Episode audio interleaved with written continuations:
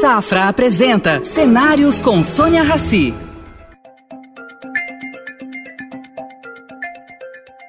Bem-vindo, Cláudio, bem-vindo ao projeto Cenários. Vou começar com uma pergunta muito simples: Qual é o futuro da saúde no Brasil? Sônia, primeiro é um prazer estar com você. E a questão da saúde do Brasil, eu acho que é algo que a gente tem que olhar, eu diria que de uma maneira bem reservada, porque a saúde é um desafio permanente. Nós temos, por um lado, o aumento da expectativa de vida das pessoas. Por outro lado, uma necessidade de sustentação de um sistema que, por incrementar tecnologia sistematicamente e não necessariamente subtrair determinados tipos de tecnologia, pela forma como acontece a mecânica de remuneração. Portanto, é um desafio muito grande, não só para o Brasil, como para todo mundo. E eu acho importante fazer esse tipo de colocação, porque parece que a gente tem um problema que é só nosso, quando na realidade o próprio sistema inglês, que tem uma alocação de recursos substantivamente maior do que aquilo que nós alocamos, também proporcionalmente, está, né? proporcionalmente e por poder de compra, né? Então nós temos hoje lá desafios enormes, filas, pacientes que estão esperando por procedimentos em função do próprio pós-Covid. Então é um cenário desafiante. Por outro lado, eu acho que a gente tem uma perspectiva interessante em função do sistema universal, que é o SUS, que, de certa maneira, caminhou de forma muito efetiva. Basta ver aquilo que aconteceu durante o próprio processo da pandemia. O SUS, apesar de um número de mortes que nós tivemos, que tenha sido um número a se lamentar, pelas pessoas e pelos números, nós, de certa forma, mostramos uma capacidade, uma resiliência enorme, inclusive uma capacidade de vacinação adequada no momento que se foi necessário. Então, nós temos aí que dar sequência a esse SUS. Eu acho que existe uma perspectiva de uma mudança, tendo aquilo que eu chamaria de uma transformação digital, que daria, sim, uma capacidade de equidade de acesso. Portanto, temos aí um espaço que eu vejo. Como é que é essa transformação digital? Como é que você pensa essa transformação digital? Essa transformação digital passa tanto pelos processos gerenciais, e aí sim nós termos dados para tomar decisões um pouco mais métricas e acertadas, até a experiência digital dos pacientes. Por quê? Porque o que o paciente quer? Ele quer ter um contato com o um profissional da saúde, se possível com o um médico. Muitas vezes não são assuntos tão relevantes, é mais uma dúvida, é mais uma orientação. E hoje a única forma de ele poder fazer isso de uma maneira mais expedita é procurando serviços de pronto atendimento. Por isso que os hospitais ficam sobrecarregados, o grau de satisfação fica prejudicado e a gente aí acaba tendo uma dificuldade muito grande para fazer é, essa fila conseguir andar. Então, dentro do processo da experiência digital, nós temos aí uma oportunidade, eu entendo, como sendo fundamental para levar a saúde a cada brasileiro. Cláudio, você considera um sonho, eu tenho esse sonho faz muito tempo, de sonhar com o SUS fortalecido, solidificado. Eu acho que essa pandemia mostrou a necessidade do SUS, o que, que o Brasil realmente precisa, um sistema mais, eh, mais investimentos, mais uh, um sistema solidificado. Ele é sólido, mas ele não dá conta da população. Esse sonho é irreal? Eu não acho que é irreal. Nós temos primeiro uma questão de subfinanciamento, né, Sônia? Nós temos aí o Brasil gastando aproximadamente 9% e meio do seu produto interno bruto em saúde. O problema é que desses 9% e meio, aproximadamente 3,5 a 4 vão para 150 milhões de brasileiros, através do financiamento do Sistema Único de Saúde. Então existe uma desproporção muito grande daquilo que nós gastamos do per capita dos pacientes que precisam do financiamento público e daqueles que utilizam do financiamento privado. Nós precisamos mais dinheiro na saúde, né? E uma das formas disso acontecer também é fazer o privado crescer. Se a economia do país se recupera, se nós geramos mais empregos, se nós criamos acesso aos planos de seguro eh, de natureza corporativos, né? isso, de certa maneira, elimina a necessidade de SUS para uma proporção da população. Significa mais dinheiro para aqueles que de fato precisam do financiamento público. Senão, a gente não consegue entregar um sistema universal. Agora, que existe como fazer, sim. além, logicamente, de eliminar desperdícios. Não é só dinheiro que falta, muito pelo contrário. Acho que falta uma boa gestão, falta otimização. E essa boa gestão não é uma é gestão... Possível uma gestão? É possível uma é boa é gestão num país desse tamanho? Será que, que é a, a, saúde não devia ter se, se, ser municipalizada, sei lá, estadualizada, ter uma, uma, uma coisa, eh, cada um cuidando da sua cerca?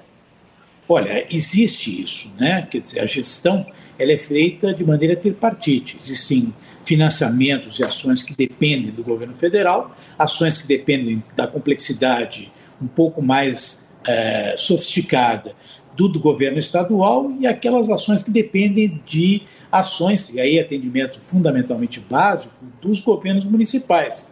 Já é previsto isso.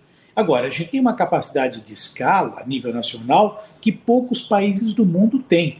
Então, é, existe muita coisa que podia ser mais bem aproveitada. Eu não sou negativo em relação à perspectiva da saúde no país, não.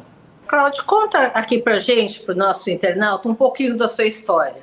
Como é que você veio, como você decidiu ser médico até a sua experiência em gestão? Bom, eu sou médico oftalmologista, tenho mestrado e doutorado em medicina, né? Fiz isso junto à Escola Paulista de Medicina. Decidi ser médico é, fundamentalmente por gostar do relacionamento humano. E a minha vida é uma vida muito relacional, mesmo na área da gestão.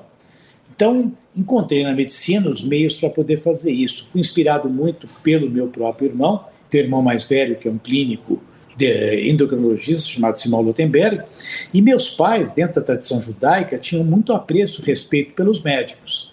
Então, digo a você que tudo isso contribuiu para que eu pudesse trabalhar enquanto médico. Estudei na Escola Paulista de Medicina, lá eu fiz mestrado, doutorado, né? Eu, posteriormente, tinha um período fora do país onde eu treinei oftalmologia, voltei para cá, e aí surgiu a oportunidade de, ao lado de uma atividade acadêmica, participar como voluntário dentro do Hospital Israelita Albert Einstein. Lá eu fui secretário da diretoria, vice-presidente, presidente por 15 anos e sou presidente do conselho já há seis anos. Paralelamente, durante esse período, outras funções de liderança de classe, tanto na área oftalmológica quanto na área administrativa, tendo sido secretário da Saúde quando o Serra então, foi prefeito. Então vamos por partes. Por que, que você optou pela oftalmologia? oftalmologia? Porque primeiro eu gostava de algo muito objetivo. O diagnóstico oftalmológico é algo que tem muita história que o paciente conta, mas muito daquilo que você vê. Então depende de uma ação muito mais direta e objetiva da tua movimentação, da tua habilidade. Então são avaliações, eu diria, mais curtas e mais diretas. Segundo, porque conciliava né, uma atividade clínica uma atividade cirúrgica. Né? E é maravilhoso poder devolver a visão às pessoas. É bom lembrar que quando eu comecei a trabalhar como oftalmologista, as pessoas me procuravam fundamentalmente para trocar de óculos. Né? Hoje elas nos procuram para se livrar de óculos. E a própria cirurgia de catarata, que até pouco tempo atrás era uma cirurgia só para restituir a visão, ela hoje é uma cirurgia que você faz também com a finalidade refrativa. E tem sido fascinante exercer oftalmologia. Interessante. Como gestor, né? Você 15 anos, você foi o principal gestor do Hospital Albert Einstein. Eu fico imaginando, uh, um hospital, ele lida com quantos milhares de produtos a serem comprados? Você pode errar, isso em termos, em, em termos de gestão, uh, comprar um remédio com uma doença X a mais, aí ele perde a validade, são perecíveis, né? É, não sei o que a menos. Eu, eu acho uma loucura fazer essa equação. É, é um desafio enorme mesmo, né, Sônia? Porque além dos incrementos que a gente conhece, materiais, medicamentos de natureza médica, um hospital não pode se dar o luxo de faltar nada, né? Porque você tudo tem que ter dobrado. Então você não pode ter só um microscópio, você não pode ter só um é, desfibrilador, você tem que ter tudo montado dentro de uma necessidade que às vezes você não consegue medir. Né? Fora isso. Você consegue temos... fazer estatística por, por meio sem das dúvida, estatísticas? Sem dúvida, sem dúvida. Muito antes da inteligência artificial já se fazia isso. Né? Hoje a inteligência artificial ajuda até para você poder gerenciar seus estoques. O mais sério ainda, Sônia, é que cada médico, ele é, na verdade, alguém que tem dentro da sua perspectiva da assistência algo, algo chamado ato médico, onde a liberalidade é algo também presente. Então, muitas vezes, a forma de um médico fazer um determinado tipo de procedimento é diferente de um outro médico. Então, nesta autonomia, você também tem variações. Tanto que um dos grandes desafios hoje para você criar uh, padrões institucionais é trabalhar com as comunidades médicas no sentido de criar consensos. Então é muito difícil se administrar uma estrutura de natureza hospitalar. Precisa muita expertise, precisa estar muito preparado, muito planejamento, né? E mesmo assim, em dados momentos, você tem problemas, apesar de todos os cuidados que você toma.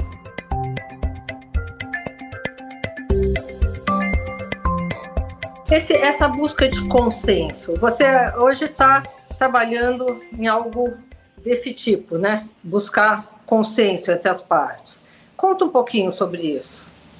Na realidade, é uma prática que a nossa organização acabou assumindo, né, ainda no final da minha última gestão, sob a coordenação do atual presidente do AIS. Nós criamos aquilo que nós chamamos de grupos médicos assistenciais.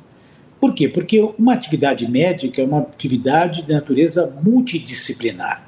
Não depende só do médico, depende da enfermagem, depende do profissional da reabilitação, da fisioterapia, depende do suporte, muitas vezes, de laboratórios, aí dentro das suas especialidades, depende da convergência com os profissionais de imagem. Então, isso se constrói através de um diálogo, e muitas vezes com especialidades diferentes de médicos. Então, o paciente diabético, por exemplo, ele pode ter um problema de natureza vascular. Então, você tem que sentar todos esses atores e construir qual é o melhor processo em benefício daquele paciente. É algo lógico, mas não é algo tão simples de ser executado. Graças Eu... a Deus, nós conseguimos montar isso dentro do hospital. Nós temos aí praticamente 60 grupos médicos assistenciais trabalhando no Einstein. O que, que, você, o que, que você tem a dizer sobre a qualificação hoje no Brasil? A qualificação dos médicos. O que, que você tem Olha, a nós? Temos, nós temos dois, dois aspectos aqui. Um deles é falar das faculdades médicas. Né? Nós sabemos que elas existem em quantidade, é, talvez até a mais do que aqui alguns preconizam, né? Mas o fato é que a gente não consegue alocar esses médicos nos diferentes locais. É uma tarefa difícil né? Porque quando você fala no médico trabalhando num determinado local, significa que ele tem que levar a família dele também. Então não é uma tarefa que vai ser simplesmente por determinação, por, por valoração de salário. Então, essa questão das faculdades médicas é uma questão delicada. Por outro lado, né, para você ter uma boa faculdade médica, você precisa ter um bom hospital de base, um hospital que sirva em forma de hospital-escola. E para isso, você precisa ter gente treinada para te preparar em cima daquilo que você está vendo. Nós talvez vamos ter aí uma oportunidade grande de melhorar esse treinamento, principalmente através dos recursos de telemedicina, onde você vai preparando os pacientes com expertises, às vezes, que você não tem naquele local, mas que você pode ter à distância. Isso tem algo que tem sido normal nos programas de educação à distância. Agora, por outro lado, também é bom registrar que os médicos brasileiros são muito voluntariosos são médicos que, no contato humano, são pessoas muito especiais. Aliás, é da natureza do brasileiro isso. Né? Então, nós temos gente muito competente, gente muito qualificada, e, evidentemente, num processo contínuo de melhoria que tem que existir. o, o Brasil tem fama de ter um bom sistema, bons médicos, tem gente que vem de fora. É estranho, né? Que, enfim, você imagina que países como os países europeus tenham alguma vantagem sobre a gente. Não tem, né? Ou você acha que tem? Olha, você citou os países europeus. Eu acho que aí talvez fosse bom eu dar uma, uma pincelada geral nisso, né? Uhum. Eu falei há pouco que o Brasil gasta um pouquinho menos que 10% do produto interno bruto em saúde. Os Estados Unidos, né, é, ele tem, na realidade, um gasto muito maior. Gasta 18% do produto interno bruto num produto interno bruto muito maior. Né? Quando você vai para a Europa, é um pouquinho a mais que o Brasil. E quando você vai ver a expectativa de vida dos países europeus, ela é melhor e superior que dos Estados Unidos. É claro que existem aquelas chamadas blue zones, né, onde as expectativas de vida são superiores, né? Então por outras por outras causas, né? Explica um pouco para nosso exatamente porque saúde não é simplesmente dispor de tecnologia, né? Saúde tem genética, saúde hoje tem epigenética, né? Saúde tem hábitos de comportamento, atividade física, hábito alimentar, né? Essas coisas todas, elas interferem no desenvolvimento e no surgimento de determinadas doenças, né? Então eu acho que a gente atribuir a questão da medicina à tecnologia, como acaba acontecendo nos Estados Unidos, você no final pode ter aí é, dados e indicadores que podem mostrar que de repente você não está sendo tão eficiente no sentido de dar uma vida melhor para as pessoas. Então o Brasil tem uma vantagem. Por quê? Porque tem médicos que qualitativamente no relacionamento humano podem fazer a diferença. Por isso que eu defendo muito a telemedicina. Porque se você tiver o acesso ao profissional, às vezes uma mera orientação, do que você pode comer, do que você pode beber, do que você tem que seguir tomando remédios. Sônia, 40% das pessoas abandonam seus medicamentos após 12 meses de utilização. Então imagine um paciente hipertenso que parou de tomar remédio, um diabético que parou de usar a insulina. Por que, que ele para de usar? Porque não tem a orientação. A orientação tem que ser algo permanente, algo contínuo. Né?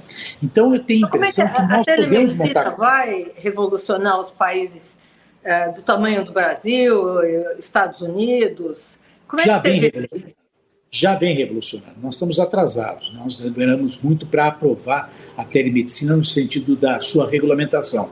A telemedicina, quando você compara ela com indicadores de experiência, tipo NPS, os pacientes que experimentam uma consulta em telemedicina dão e trazem o NPS muito melhor do que aqueles que são atendidos num cenário de pronto atendimento, mesmo que hospitais bons e de respeito e de qualificados. Os pacientes que experimentam a telemedicina, em 60 dias, 70% deles repetem a experiência com a telemedicina. Então, a telemedicina é um instrumento de acesso, de equidade. Eu estou seguro que é o que nós precisamos investir durante os próximos quatro anos no nosso país. Mas, Cláudio, a gente sempre é, imagina um médico como uma pessoa que vai te analisar pessoalmente, ele vai ouvir todas as suas histórias, vai abrir teu olho, ver tua língua. Como é que funciona isso sem contato pessoal? Olha, você tem razão. Quando a gente fala em telemedicina, não significa que é a forma exclusiva de atendimento. Quando você fala em telemedicina, não significa que você não vai comparecer um médico e ele não vai te palpar. Mas grande parte das coisas que a gente faz com o médico não necessariamente são exames. E hoje existe como examinar também um paciente à distância. Um aspecto para ser lembrado é que nós estamos lidando com uma nova geração. E as novas gerações têm expectativas diferentes daquilo que envolve a relação com o outro ser humano. Veja quantas coisas. É muito mais agradável que nós fizéssemos essa entrevista presencialmente, mas quem sabe ela nem acontecesse. Então nós temos que entender que são novos tempos, isso não significa desumanizar, mas preservar o tempo do médico e a relação médico-paciente para aquilo que se faz necessário de fato, no dia a dia, de maneira presencial.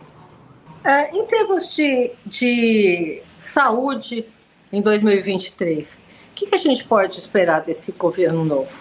Olha, nós temos aí um problema sério que envolve as questões de vacinação. Né?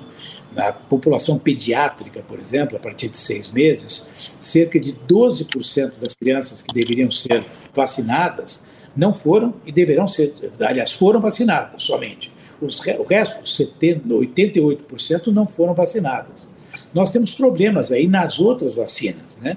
O grupo anti-vax teve um papel bastante representativo durante muito tempo. Né? E agora nós temos aí uma população que, de certa maneira, está um pouco refratária e duvidosa em relação à importância das vacinas.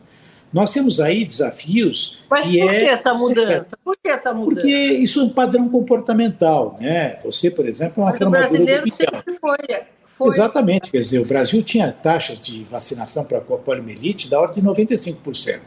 Então. Para sarampo, a mesma coisa, 85%, 90%. Hoje está abaixo de 65%. Por quê? Porque, Por quê? Porque nós assistimos durante os últimos meses, os últimos dois anos, um posicionamento de pessoas importantes no cenário político nacional de desestímulo. E pessoas que desconhecem a ciência influenciando. Né? O fato do indivíduo ser um médico não necessariamente traz a ele a, o compromisso com a ciência. Eu lamento dizer isso, mas foi o que nós observamos. Então, esses maus exemplos, por sua capilaridade, pelo seu poder de penetração, particularmente com as mídias digitais, mudaram o entendimento por parte da população a respeito da importância das vacinas. Fora o problema das vacinas. Como é que se recupera temos, isso? Eu acho que temos que trabalhar com pessoas com credibilidade. Todos nós que estamos envolvidos com a saúde temos a obrigação de, nesse novo momento, exigir por parte das lideranças políticas do país, que estão todo dia na televisão, né, que exista um comportamento diferente. Nós temos que fazer campanhas, temos que tirar o país e reposicionar o país para aquilo que ele era, até cerca de 4 ou 5 anos atrás, onde vacinação era razão de orgulho. O nosso plano nacional de imunização é um plano de muito orgulho para o país como um todo. Eu acho que a gente precisa, de fato, é, trabalhar essa questão de uma maneira um pouquinho mais madura, e eu estou confiante que o país vai conseguir fazer isso. E lógico, que pessoas sejam formadores de opinião, não necessariamente médicos. Então, aproveitar espaços como o seu, por exemplo, para falar um pouco a respeito disso também. Você falou sobre a questão de desafios, nós temos o desafio das vacinas, mas não são os únicos. Nós temos desafios aí com os pacientes que estão aguardando por procedimentos cirúrgicos. Muita gente se afastou. Nós temos as complicações do Covid. Muito paciente com ciência renal, muito paciente com problema cardíaco, muito paciente com insuficiência pulmonar. São sequelas da Covid que nós vamos tirar esse pessoal da fila e agilizar. O sistema inglês, que é um sistema muito moderno, está com desafios parecidos e também é universalizante. Então, para isso, nós vamos ter que ser criativos quebrar paradigmas, tirar de dentro da atividade hospitalar aquilo que pode ser feito no âmbito ambulatorial. Tratar de fazer telemedicina, aquilo não, que não necessariamente tem que ser feito através de medicina presencial. E trabalhar no sentido de que as pessoas, de fato, trabalhem, inclusive até convocando a iniciativa privada para participar desse momento, que é um momento de mobilização. E vai ter que ter recursos para isso. O governo vai ter que priorizar a alocação de recursos. De que maneira a iniciativa privada pode contribuir? Mais? Veja, quando você vê um paciente sendo atendido, ele não está preocupado se ele está sendo atendido numa instituição pública ou numa instituição privada. Ele quer ser atendido. E a gente tem ociosidade na área privada. Então nós temos que negociar oportunidades aí de atendimento, de assistência na área privada, incentivar aquilo que envolve as parcerias público-privadas, para criar postos avançados, unidades avançadas. Isso diminui a necessidade de investimento e, claro, cria uma necessidade de contas correntes, onde você vai ter que pagar mais o custeio. Mas o investimento é feito pela iniciativa privada. E um outro lado, para você que é uma pessoa que trabalha muito com economia, né, o complexo industrial da saúde é uma oportunidade muito grande de geração de emprego. E o Brasil perdeu esse momento. Né? Nós hoje, quando precisamos comprar insumos médicos, grande parte são insumos importados. Veja o que aconteceu na questão dos ventiladores durante a própria pandemia.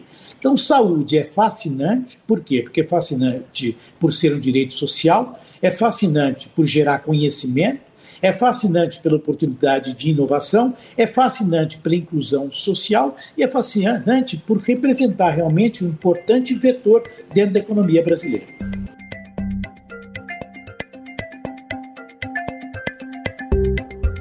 Como é que hoje você, profissional tão experiente, vê a relação iniciativa privada e governos? Eu acho que existe um tabu na área da saúde, né? É um tabu que, de certa forma, é como se você estivesse entregando a saúde para a iniciativa privada. Ninguém está falando para entregar, está todo mundo dizendo para contratualizar. Ninguém está dizendo para deixar de ter controle social. Ninguém está dizendo para deixar de ter transparência. É claro, as pessoas se atêm sempre a um exemplo ruim para achar como se houvesse questões de corrupção só no setor da saúde, que não é verdadeiro. Agora, você tem que agir com elementos que, de fato, não significa largar. Você vai acompanhar, mas vai exigir da iniciativa privada que ela entregue, dentro de determinados indicadores, aquilo que você espera. Cláudio, o, o Brasil agora passa por uma nova gestão, né? Vai passar por uma nova gestão do que você conhece do funcionamento da máquina pública, o que, que poderia ser azeitado? Com um custo não tão grande, porque sempre culpa-se a falta de recursos, falta de investimento, uh, 9,5% do PIB não é suficiente, blá, blá, blá, blá. O que, que a gente pode fazer de prático? Olha, deixa eu te dizer, tá? Primeiro tem que ser prático, né? Se a gente não arrumar mais recursos financeiros, a gente não vai conseguir fazer o mínimo necessário dentro daquilo que é previsto já nas ações básicas, né? Segundo lugar, tá? É, isso não vai ser feito sem investimentos e, portanto, a gente vai ter que encontrar sim a possibilidade de trazer recursos dentro da iniciativa privada. Né? Então, do mesmo jeito que você traz dinheiro para infraestrutura, para estradas, né, para ferrovias, né, o mesmo raciocínio acaba sendo válido para a área de, de saúde. Né? A grande questão é que o grande fiel dessa balança é o Sistema Único de Saúde. Né? E se o Sistema Único de Saúde não tem recursos, o governo ele começa aí a ter uma, um, um movimento que é pouco estruturado, né? De irresponsabilidades, né, você vai ter pessoas com medo de investir também, né, porque o investimento, para a gente fazer, a gente precisa ter certeza que quem está contratando a gente vai ter a responsabilidade de pagar a gente. Né? Então, eu esperaria, primeiro, por parte do atual governo, muita responsabilidade, de forma geral, para devolver a credibilidade. Em segundo lugar, né, ser ousado, trazer iniciativa privada e trazer propostas aí de médio e longo prazo para que ela possa investir e ter retorno dos seus investimentos. Né? Terceiro lugar, né, é, um diálogo aberto para o tal complexo industrial da saúde e um diálogo aberto para aquilo que envolve a saúde digital. Pelos movimentos que nós temos assistido, e particularmente junto aos grupos de transição, e eu tenho a oportunidade de ter participado, a sinalização é muito positiva. O entendimento dessa premência, necessidade dessas condições, aquilo que é mais prioritário, tem sido algo muito bem recebido né, por parte daqueles que se ocupam da transição. Agora, o governo não começou ainda, né? começa dia 1 de janeiro. Né? E nós temos que ser positivos, quer dizer, uma das coisas que temos que trabalhar, quer dizer, acabou a eleição, né, Sônia? Tem gente ainda que me vê meu nome participando em algum processo de transição e acho que eu estou cometendo um equívoco, como se não fosse a minha obrigação enquanto brasileiro ajudar meu país, né? Nós temos que Sempre. encerrar essa beligerância eleitoral. Sempre. Temos que assumir os nossos papéis de responsabilidade junto à sociedade maior. Isso não é um protagonismo de natureza política de governo, e sim uma contribuição para aquilo que a gente imagina ser significativo para o Estado brasileiro. Cláudio, você participou de, enfim, 15 anos gerindo o Albert Einstein. Tanto o Albert Einstein como outros hospitais privados têm ajudado o governo uh, em termos de gestão. Gestão, assim, um pacote de gestão, né? Precisamos fazer um hospital X lá onde é um pacote de gestão com, com, com é esse compromisso de melhor gerir. Isso tem funcionado? Puxa, se tem funcionado. Basta você ver que o Hospital do Emboimirim, que é o hospital que é gerido pelo Einstein, foi o maior hospital de Covid da América Latina, hospital público. Né? Foram erguidos ali cerca de 150 leitos em praticamente 60 dias. Né? Ampliou-se o hospital. Os indicadores de lá foram indicadores muito bons, né? com uma taxa de mortalidade inferior daqueles outros que são comparados. Ele era gerido pelo Einstein sim, antes da sim, pandemia? Sim, sim. Ao mesmo, sim. Ao mesmo tempo, nós temos um hospital de alta complexidade, de Vila Santa Catarina, que é um hospital extremamente qualificado. Você trata câncer com cirurgia robótica lá como se tivesse em primeiro mundo, né? É feito com controle social, é feito com natureza orçamentária, com mecânicas de remuneração que são mais restritivas, mas é absolutamente possível fazer isso. E não é só o Einstein que faz isso, outros hospitais fazem. O Sírio-Libanês faz também. O Sírio-Libanês faz, a Beneficência Portuguesa faz. Então, eu faz. acho que esses hospitais né, têm aí que serem convocados para ações mais ousadas e, de repente, até hospitais com fins lucrativos. O que a gente não pode deixar existir esse gap enorme que existe, essa lacuna social, onde a gente não está resolvendo o problema das pessoas. Cláudio, eu queria que você desse uma mensagem para o nosso internauta, que você deixasse uma mensagem para ele pertinente nessa, antes da virada do ano. O que, que você pediria, uh, diria para o nosso internauta? Acho que a gente viveu aí um ano ou dois anos de extrema polarização no país. E as discordâncias, né, as divergências, elas fazem parte né, do exercício democrático. Inclusive, não observar isso né, seria contra a liberdade de expressão. Mas uma vez que a gente começa um novo ciclo com um novo governo, nós temos que dar uma pausa. Né? Nós somos todos brasileiros. Nós vivemos todos embaixo do mesmo guarda-chuva. Né? E o governo que está aí está para ser o governo de todos nós. Independentemente da proximidade, da identidade, né? nós temos que torcer para que o Brasil dê certo. Né? E deixemos as legítimas disputas de natureza eleitoral para o momento próprio, às vésperas de próximas eleições. O Brasil não aguenta viver quatro anos no cenário de polarização. Nós vivemos assim praticamente os últimos três, quatro anos. Isso é muito ruim. Então, o meu desejo, o meu pedido para todos aqueles que vão ter a oportunidade de nos escutar e de nos assistir é que nós trabalhemos pelo Brasil. Independentemente de quem ganhou ou quem perdeu, trabalhemos sob a liderança de quem está ali. E, logicamente. Você acha isso portanto, possível? Sabe que ambos os lados vão. Eh, quem vai fazer o primeiro movimento? Olha, dizem que quem é o... perdoa é mais corajoso no início, né? E quem aceita é, uma derrota talvez seja aquele que talvez tenha um coração maior. Eu não vou aqui ficar filosofando, né? Eu, ao aceitar participar, eu não estou aqui criando uma identidade ideológica ou com qualquer outra pessoa que não seja o nosso Brasil. O que a gente pode fazer, Sônia, é aproveitar, conversar com pessoas lúcidas como você, né, para propagar essa mensagem que ele é fundamental. Se a gente já entrar no ano acreditando que não vai dar, aí que não vai dar mesmo. Né? Eu prefiro acreditar que vai dar. Ô, ô, ô, Cláudio, você me fez lembrar uma frase que eu li essa semana que passou de um guru indiano. Ele chama Ravi Ravi Shankar, sobre os inimigos. Ele fala assim: você vai ficar dando espaço na sua cabeça para ser ocupado por um inimigo, por uma pessoa que você não perdoa, para uma pessoa que não está aí, você vai querer que sua cabeça seja ocupada por alguém que nem paga o aluguel para estar tá lá dentro? Sabe, Sônia, é, talvez na nossa relação a gente até encontre uma base para muito daquilo que nós estamos falando, né? É, eu nunca perdi admiração por você e nem você por mim. Não. E nem sempre nós tivemos convergentes e alinhados.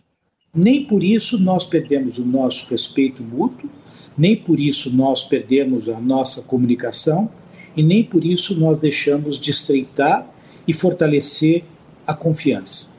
E eu acho que pessoas do bem, sabe, elas pensam assim. E está na hora de a gente transformar todas seja elas. elas de que cor é, forem. Veja, o presidente querem construir. É, e por outro lado, Sônia, o presidente Lula não pode ser presidente só daqueles que votaram nele ele é presidente dos brasileiros. Vamos torcer para que dê certo. Exato. Olha, Cláudio, obrigada pelo seu tempo, obrigada pela entrevista. Espero vê-lo por aqui daqui a um ano para a gente fazer um balanço de novo, tá? Se Deus quiser, para o lado. Muito obrigado, que você tenha um ano muito bom e muito doce, tão doce quanto você. Um beijo, obrigado. Obrigada. Oferecimento Safra.